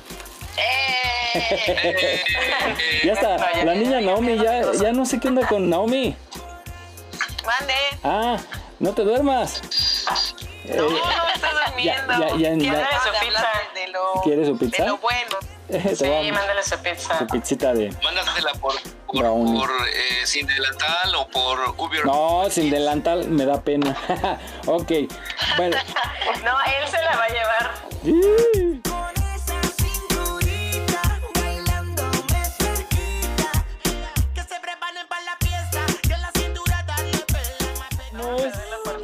Ya va a ir calada y garantizada. Ah. pandemia. No, así están bien locas, no manches. Bueno, vamos con Miss Shirley, que nos va a presentar la segunda parte de su entrevista. Adelante, Miss. Sí, eh, la segunda parte de la entrevista con el doctor Alfonso Ortiz, el nutriólogo que tuvimos la semana pasada, que nos habló de la parte de la alimentación. En esta ocasión vamos a hablamos sobre eh, la parte física de las recomendaciones para hacer ejercicio, si recomienda que salgamos a la calle, a hacer ejercicio, a correr, etcétera. Entonces vamos a escucharla y pues, está muy interesante además. Buenos días, hoy me encuentro con el doctor Alfonso Ortiz, él es especialista en medicina del deporte. Muy buenos días, doctor, ¿cómo está? Buenos días, bien, muchas gracias. Usamos cubrebocas para salir a hacer ejercicio al aire libre. ¿Cómo podemos hacerle? ¿Qué nos recomienda? Si yo tengo un hábito de actividad física o ejercicio eh, de forma constante, mi sistema inmunológico va a estar fuerte. O sea, pero yo lo tengo así, ¿no? O sea, no es que porque empezó esto y ya me pongo a hacer ejercicio, puede ser que incluso llegue un momento en que sea contraproducente. porque Cuando yo tengo una infección en, en un proceso agudo, en realidad hay una indicación para no hacer actividad física. O sea, si hay una contraindicación. No no absoluta, pero sí hay una contraindicación. Entonces, ¿cuándo me va a beneficiar? Pues si yo llevo unos hábitos tanto alimenticios como de actividad física adecuados, pues mi, riesgo de, padecer eh, infecciones, que es lo que estamos hablando en este caso, pues es menor. Ya que está todo esto instaurado, pues obviamente las precauciones que se deben de tener, específicamente con esta cuestión de, de este virus, hay muchas cosas que, que, van saliendo. O sea, todo esto es nuevo y de verdad que ahorita se habla mucho de, encontrar la vacuna, pero no se habla tanto de, de, realmente encontrar el tratamiento específico para esto, porque no lo tenemos realmente. O sea, se han ido haciendo ciertos estudios, probando ciertos, ciertos tratamientos, pero en realidad no hay uno así tal cual. Se habló mucho de que si el, el el virus se transmitía por este, gotitas de flush de, la saliva, mm, pues si vas corriendo y vas pegadito a una persona, pues probablemente sí llegue. O sea, si tienes, por eso esto de la, la sana distancia, por eso habían calculado metro y medio. O sea, esa sería la realidad. Durante todo este periodo, CONADE eh, daba recomendaciones de actividad física dentro de casa. O sea, de preferencia no salgas. Por eso se está recomendando que las actividades físicas se pudieran hacer en casa. El punto es que no, no estamos tan habituados a hacer eso y nos cuesta más trabajo. El combinar tipos de ejercicio es lo mejor. O sea, ¿qué quiere decir? Yo tendría que hacer tanto cardio como ejercicio de fuerza. La recomendación es que no solo hagas cardio, que también le des entrenamiento al, al músculo como tal, en cuanto a la fuerza, y obviamente dentro de, todo el, de, todo el ejercicio, pues también entraría cuestiones como de elasticidad, de estiramiento. Se recomienda eh, la realización por lo menos de 150 minutos de actividad física moderada a la semana. Ahorita tuve chance de hacer 10 minutos y al rato tengo otros 10 minutos y al rato tengo otros 10 minutos. Es lo mismo. O sea, los estudios dicen que te sirve igual si haces una hora o si vas, vas juntando minutos a lo largo de la semana. Todo mundo habla ahorita de, de los casos recuperados por COVID, pero lo que no, lo que no se dice es que te recuperaste porque, porque no hubo una defunción, pero de lo que no se habla es de las secuelas que deja una infección por este tipo de, virus.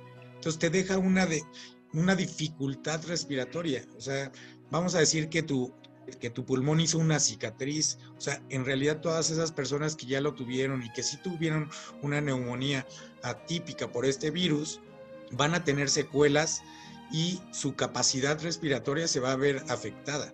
O sea, hay una, una rehabilitación respiratoria para esas secuelas. Y ya para cerrar, doctor, este, denos sus números de contacto, redes sociales para que lo podamos contactar. Yo estoy en una clínica que se llama Clínica Etlal, está en, en este Naucalpan, Lomas de San Mateo. Tenemos redes sociales, en Facebook es Clínica Etlal como tal, y los teléfonos de la clínica son 55 77 70 78. 55 77 71 78 y eh, también se puede tenemos un celular en la clínica que es 55 26 97 30 05. No olvides seguirnos en nuestra página en Facebook. Aquí estamos, México. Si tu ciudad cuenta con alerta sísmica, recuerda que puedes tener hasta 60 segundos para ubicarte en un lugar seguro. No bajemos la guardia. Continuamos. Muy bien amigos, pues estamos ya de regreso y bueno, estamos ya casi a punto de terminar el año, ya la meta casi está cumplida, nada más hay que cuidarnos, eh, seguir guardando sana distancia, eh, seguir usando medidas de seguridad, tapabocas, gel y pues terminamos el año y volvemos a empezar, que la meta será entonces el año 2021. Adelante Miguel, adelante chicas. Pues sí, este es lo que queda de este año, se va a ir como agua porque ya la gente empieza a celebrar y a comer y ya se viene noviembre, que ya está a la vuelta de la esquina, diciembre se pasa rápido y el difícil enero que nos trae de nuevo a la realidad, que esperemos que, que sean buenas noticias. ¿No? Oigan, eh, qué eh, muy buenos, muy buenos consejos, ¿eh? Esto de nutriólogo que entrevistaste Shirley, de verdad es muy buena información porque, pues bueno, nos agarró desprevenido la pandemia y de pronto pues, se pasa una semana, dos, tres, el mes, dos meses, tres meses, ya llevamos que siete meses, ¿no? Y, y, pues bueno, eh, sí nos afecta, ¿no? Estar eh, encerrados y sin actividad física. Muy buena información y muy buena tu entrevista. Eh, oigan, ¿qué es lo que les despierta en la noche a ustedes? ¿Por qué se llegan a despertar así de repente o para que se llegan a levantar? ¿Qué, qué, cuáles son las causas a veces por que nos Ay, despiertan? la pipí. Aparte. La pipí. Los mosquitos. Oh, sí. Sí. ¿Qué más? A mí cualquier ruido, tengo un sueño ligero, cualquier No ruidito. Tengo unos vecinos que tienen este unos perritos grandes y los escucho y luego luego me despierto y me asomo. Y, pero sí, cualquier ruidito, eh, la verdad. Pues bueno, hay... Los temblores, los temblores, los temblores. Sí. Bueno, eso sí. ¿Qué más sería? Temblores, eh. Bueno, pues hay, eh, no sé si a ustedes les han dado de pronto por ahí calambres, en- en- sobre todo en la noche, los calambres en la pantorrilla, ¿no, Jesús? Digo, a los viejitos ya nos da. o a los deportistas también, ¿no? Cuando uno hace mucho ejercicio, también creo que, que si hace de más o si no lo sabe hacer, también sufre de este padecimiento. Pero también hay otras causas. ¿no? Ah, También hay otras causas de que nos van a explicar en esta cápsula para que tengamos mucho cuidado y nos da algunos tips de cómo prevenirlos. Seguro que cuando te ha pasado te has quedado inmóvil sin saber qué hacer.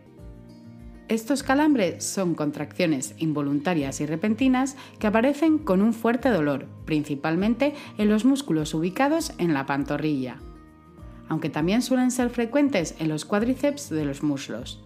Por lo general, estos calambres se dan cuando se entra en el sueño o cuando estás a punto de despertarte. Las causas que originan los calambres nocturnos en las piernas son las siguientes.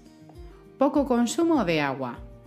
O estás tomando poca agua o tienes un exceso de fibra en las comidas que consumen el líquido del cuerpo. También se produce por el consumo de bebidas alcohólicas. Alimentación poco saludable. Hay ciertos alimentos y nutrientes que debido a su ausencia o bajo consumo desencadenan las reacciones espasmódicas en las piernas, tales como el déficit de vitamina D, déficit de magnesio, entre otros. Desequilibrio químico sanguíneo. Se puede dar debido a la poca absorción en el cuerpo del calcio o el potasio, lo cual incrementará la aparición de calambres, o a un exceso de fósforo o a la presencia de hipoglucemia. Otras posibles causas son el embarazo, sedentarismo, obesidad, mala postura al dormir, estrés laboral y mental, abuso de ciertos medicamentos como las pastillas anticonceptivas, esteroides, antipsicóticos y estaminas pueden alterar la química del cerebro impidiéndole relajar los músculos. Consejos para evitar la aparición de calambres. La postura. Procura que la dirección de tus pies coincida con el resto de tu cuerpo. Si duermes boca abajo, asegúrate de que tus pies apunten en esa dirección. Dieta. Consume alimentos ricos en calcio, magnesio y potasio. Reduce el consumo de cafés y de bebidas alcohólicas. Evita el frío, ya que puede contraer los músculos de tus piernas. Estiramientos. Antes de dormir, se recomienda realizar ejercicios de estiramientos de las puntas de los pies, con el propósito de estirar las pantorrillas. Puedes hacerlos de pie o sentado. Hidratación. Debes tomar por lo menos 2 litros de agua al día. ¿Cómo tratar un calambre nocturno cuando aparece?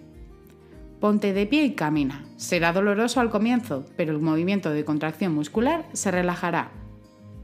Aplica compresas frías o paños tibios sobre el área afectada. Masajea la zona afectada para estimular el flujo sanguíneo y favorecer la circulación. En el momento del calambre, contrae la posición del músculo para obligarle a relajarse.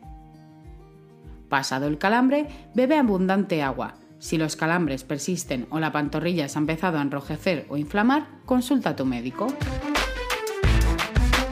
Aquí estamos, México. Esperamos tus comentarios a nuestro WhatsApp 56 294 1459. 56 294 1459. Continuamos. Ya Había estamos al nueve y aire, media, de estamos cuenta. al aire, estamos hablando a público que nos escucha. ¿Cuánto tiempo se hace de la Ciudad de México ahora con una nueva carretera que nos está comentando Mary? eh, ¿Cuánto tiempo se va a hacer de aquí a, eh, Guadal- a Guadalajara, digo, a Jalisco? Sí podríamos hacer las 11. Oigan, sí podríamos hacer las 11. Si nos vamos el día que termina el horario de verano, llegamos una hora antes. Exacto. Al 25, ¿no? Creo. bueno. Oye, no, pues esto de los calambres, sí, caray, qué calamidad. A mí sí de repente se hace como cartón así el pie y no te puedes ni mover y bueno, pega uno unos alaridos tremendos. Pues bueno, ahí está la información. Oiga, estamos, estamos muy completos el día de hoy en información que nos sirve, en salud. Sobre todo, hay que cuidarnos porque cada vez es maravilloso saber del cuerpo humano cómo funciona. Y pues hay que cuidarlo nada más como un carrito, ¿no? Darle su mantenimiento. Y pues otro de los efectos que eh, tenemos, o bueno, de los comportamientos de nuestro cuerpo, es el bostezo. ¿Ustedes en dónde es donde normalmente han bostezado? ¿Qué los hace bostezar? ¿Naomi? Este, este. La escuela. Por la clase, ¿no? Ya te digo. A veces sí. En la clase, sí. Las materias que O a veces no es tanto porque sean nerviosos, sino son muchas horas. Ajá. Sí, en algo No, a veces- No, pues. Algo que te aburre. Ya. Que te aburre, que más. ¿Cansado? Una desmañanada, ¿no? Una desmañanada, así que entras a las 3 de la mañana. La misa. No, me- La misa y ¿saben qué? Que alguien pues bostece y te contagie. Sí. Las, neuronas se registran. Aunque lo veas en, el, en, en una película, ¿no? Te hace bostezar. Sí, ya te estoy bostezando. Nada más de pensar, sí. De que, me acordé y ya, voy a bostezar. Muy bien. Pues bueno, tenemos esta cápsula que nos habla un poquito del bostezo y toca ese tema de que se contagia y nos va a explicar por qué. ¿Por qué bostezamos? Seguro que has escuchado alguna vez que los bostezos están provocados por el aburrimiento. Pero parece que la cosa no está tan clara. El bostezo está relacionado con acciones cotidianas como dormir, despertar o comer. Bostezar, bostezan todos los animales vertebrados, pero solo en humanos y chimpancés se ha comprobado el contagio. ¿Y por qué se contagia? La teoría social más aceptada es la que relaciona el bostezo con la capacidad empática de las personas. Por eso es más frecuente el bostezo en situaciones donde nuestro grado de empatía es mayor. Ya sabes, en casa o con los amigos. Ver o escuchar a otras personas bostezar activa las regiones cerebrales relacionadas con la imitación motora, la empatía y la conducta social. Las neuronas espejo nos permiten comprender qué le ocurre a las personas que nos rodean y así podemos sentir lo que otros sienten. Hay estudios que asocian el bostezo al hipotálamo, que es el encargado de regular funciones básicas como el hambre, el sueño o la temperatura, y guarda cierta relación con la dopamina. La dopamina es un neurotransmisor que vamos perdiendo con el envejecimiento al tiempo que disminuyen nuestros bostezos. Otra teoría explica que el bostezo ayuda a aumentar el suministro de oxígeno al cerebro y que bostezamos cuando existe un exceso de dióxido de carbono en el ambiente. Por eso puede resultar útil bostezar en situaciones de estrés. Añadiríamos más oxígeno y ayudaríamos a aclarar las ideas. La última de las teorías se centra en demostrar que el bostezo tiene una función termorreguladora, ocupándose de mantener nuestro ordenador central a una temperatura adecuada. Al bostezar conseguimos enfriar los vasos sanguíneos, llevamos la sangre más rápida al cerebro y nos mantenemos alerta. El bostezo funciona así como regulador. Al despertar, bostezamos para aumentar nuestra activación y al dormir lo hacemos para reducirla. buenas noches. Simple comentario. ya empezó la fiesta, Pepe. No, para mí que se echan sus chochitos de alcohol. Bueno, pues ya llegamos al final. Muchísimas gracias por habernos escuchado. Despídanse, niñas. Naomi, si tienen alguna sugerencia, recomendación, saludo, adelante. Y si no, despidan para que inviten a la gente a escucharnos la próxima semana. Naomi. Bye, cuídense mucho, que tengan un excelente fin de semana. Nos escuchamos la próxima semana. Muy bien. Mary. Pues yo tengo una recomendación en Netflix que se llama Manjares Divinos. Ya saben, yo todo lo que tenga que ver con comida me gusta. Entonces, está muy padre la verdad, ¿eh? Y bueno, también quiero aprovechar para mandar unos saludos de las personas que igual nos siguen escuchando cada sábado. A Isi de la Torre, a Julián, a Rox, a Yelina, Alejandro Mar y Gerardo, mi hermano. Bueno, toda mi familia que siempre nos escucha cada sábado. Gracias y que tengan un lindo fin de semana. semana. Un saludo y un abrazo y gracias por escucharnos. Shirley, Miss. Digo que me haces reír cada que me das la palabra. Vaya, hasta que le digo sonreír. Yo me quiero despedir con eh, recomendándoles La Llorona de Xochimilco, que ayer inició su temporada y que este año está dedicada a, la a las víctimas de COVID. Eh, a- hay que buscar en internet para que compren sus boletos. Eh, también es importante que, que sepan que hay medidas de seguridad, que solamente va a haber 10 personas por trajinera, 12 personas, perdón, por trajineras. Eh, y ah, empezó el día de ayer, viernes 9 de octubre, y termina el próximo domingo 15 de noviembre, así que tienen tiempo para ir. Creo que es una tradición muy bonita. Y me quiero despedir también, quiero mandarle saludos a mis suegros, al señor Carlos del Pozo Guerra y a la señora Evelia, eh, que nos escuchan todos los sábados. Muy bien, muchísimas gracias y un buen espectáculo, ¿eh? Un excelente espectáculo de calidad. Vane. Ay, pues yo voy a darles de comer, chavos, así es que atásquense porque probando estas carnes, estas carnes ahumadas, se llama el lugar Shingo de Sabor El Ahumador. Es- Así se llama, los pueden encontrar por Facebook, así Shingo de Sabor El Ahumador. Este, van a encontrar brisket, boulevard, diferentes cortes muy ricos, todos están 100% naturales y como la carne atraviesa un proceso artesanal de 8 a 12 horas, entonces es un cocimiento muy bajo, no no no no, no saben qué delicia. Ahí les dejo el teléfono por si gustan. Em, 55 86 54 14 38 porque todo es servicio a domicilio. Con esta pandemia pues no hay lugar, pero ellos se los llevan. Delicioso. Perfecto, es Shingo con SH. Y Ajá, con de SH, sabor. Shingo, de- Shingo de sabor. D T H E sabor. El ahumador. Como si fueran de Chihuahua, ¿no? Como si fueran chihuahueños. Ya ves que los chihuahueños hablan de la... muchachos. Es un chingo de calor. Ándale. Es un chingo, así es. Es un chingo de sabor. Muy bien, pues muchísimas gracias. Y pues bueno, pásenla bien, nos despedimos. Son 11 de la mañana con 44 minutos. Terminamos este programa de Aquí estamos México. Búsquenlo a partir de mañana en los principales podcasts que tengan acceso. Ahí estamos, nos le pone... ¿Qué le pone? Ah, eh, Aquí estamos México. O nos puede eh, encontrar también en Facebook Aquí estamos México. Gracias, pásenla bonito y pues adelante Jesús. ¿Falta Mary? ¿Falta Mary de comentar? No, ya. ¿Ya? Ah, ok, perdón. Muy bien, pues eh, eh, chicas, que buscarle una casita de descanso. Todas ustedes tengan un, excelente fin de semana. Eh, Miguel, también un excelente fin de semana. Hagan lo que más les agrade en esta vida. Cuídense mucho y, en ocho días nos escuchamos nuevamente. Vamos a escuchar ahora un, un poema de Pablo Neruda, este político y poeta chileno, eh, que famoso y que realizó y escribió muy, muy bellos poemas. Y nos, me despido de todo el público, de todos ustedes. Pasen un excelente fin de semana y cuídense mucho. Hasta pronto. Gracias, sigan tomando niñas. Sí. Bye. Nos vemos. Pórtense bien las pemas. Ay, bonitos pecadores. Me gustan los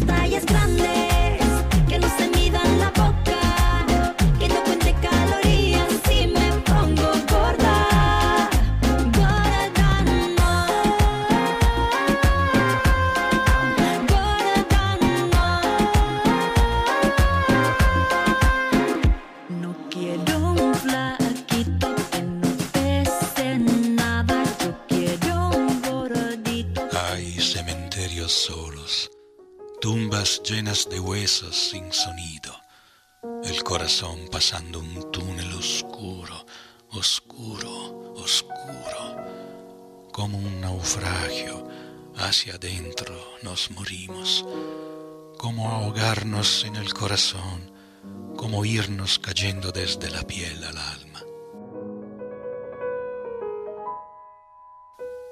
Hay cadáveres, hay pies de pegajosa losa fría, hay la muerte en los huesos, como un sonido puro, como un ladrido sin perro, saliendo de ciertas campanas, de ciertas tumbas, creciendo en la humedad como el llanto o la lluvia.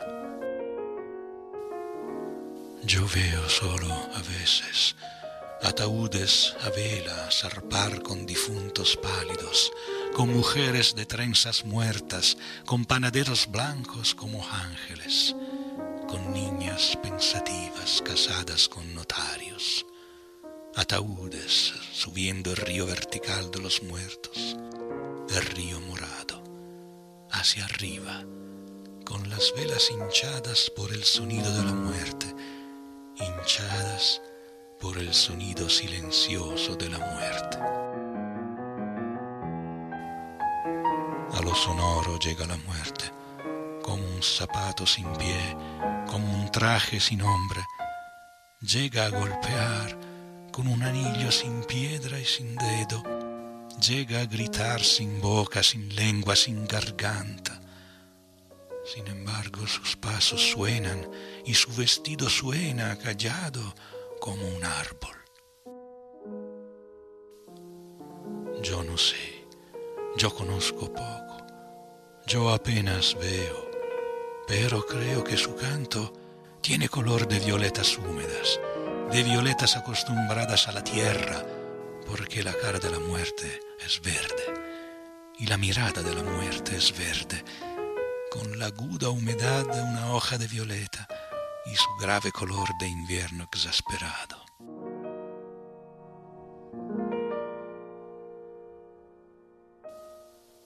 Pero la muerte va también por el mundo vestida de escoba. Lame el suelo buscando difuntos. La muerte está en la escoba. Es la lengua de la muerte buscando muertos. Es la aguja de la muerte buscando hilo.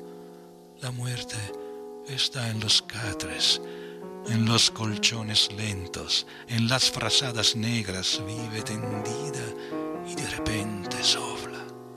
Sopla un sonido oscuro que hincha sábanas y hay camas navegando a un puerto en donde está esperando, vestida de almirante.